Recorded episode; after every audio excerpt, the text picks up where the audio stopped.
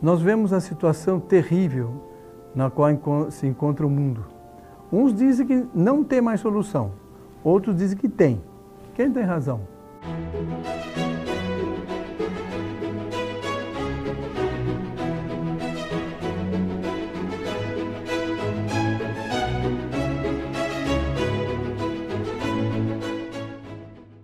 Nosso Senhor Jesus Cristo, Ele quer a salvação de todos.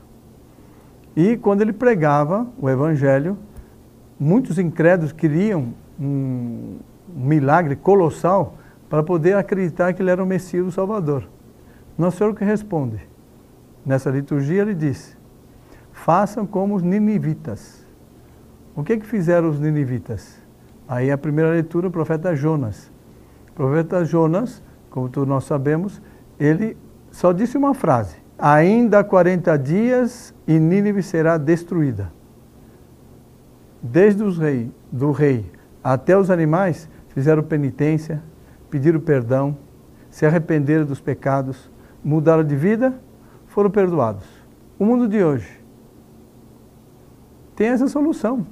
Está nos evangelhos. Deve deixar o quê? De ofender a Deus, de pecar, de ir pelo caminho ruim né? e se afastando cada vez mais de Deus, buscando soluções onde não encontrarão. A única solução é nosso Senhor Jesus Cristo. O caminho está mostrado, que é o mundo deve fazer como ninivitas, deixar de pecar, deixar de ofender a Deus, mudar de vida, fazer penitência, rezar foi o que Nossa Senhora em Fátima disse em 1917. O que ela disse? Fazer penitência e conversão. Rezar o terço todos os dias. Quem que faz isso todos os dias? Quem que reza o terço todo dia? Quem que pede essa graça de conversão? Então vamos aproveitar essa quaresma na qual estamos para pedir graças de conversão e seguir o exemplo dos ninivitas. Aí sim é a única solução que nós temos diante da situação que nós estamos vivendo.